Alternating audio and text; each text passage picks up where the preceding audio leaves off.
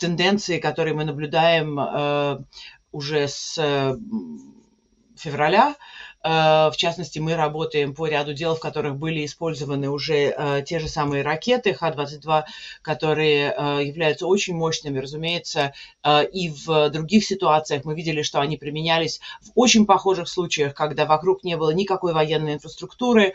Было ли это ошибкой, было ли это просто полным отсутствием желания рассматривать ситуацию, когда в зоне где осуществляется атака, имеется, граждан, имеется гражданское население. А, это уже другой вопрос, но тем не менее результат совершенно очевиден. А, то же самое произошло в Сергеевке, в Сергеевке, в Одесской области, Сергеевка а, по-украински летом, в июле. То же самое произошло в торговом центре в Каменчуке. Э, были использованы те же самые ракеты.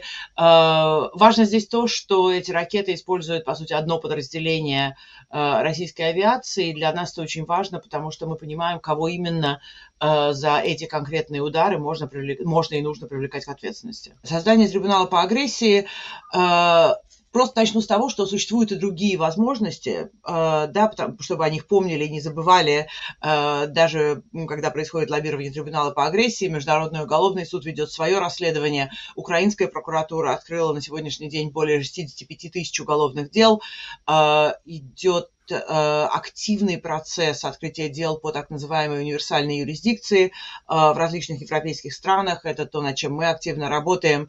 Э, уже более дюжины стран такие дела открыли, и думаю, что их будет еще больше.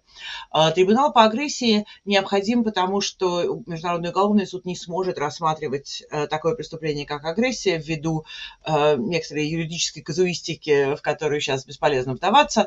Ну, а если очень просто одно одной строчкой, потому что ни Россия, ни Украина не ратифицировали э, Римский статут. Э, и, соответственно, преступление агрессии рассматриваться Международным уголовным судом не будет.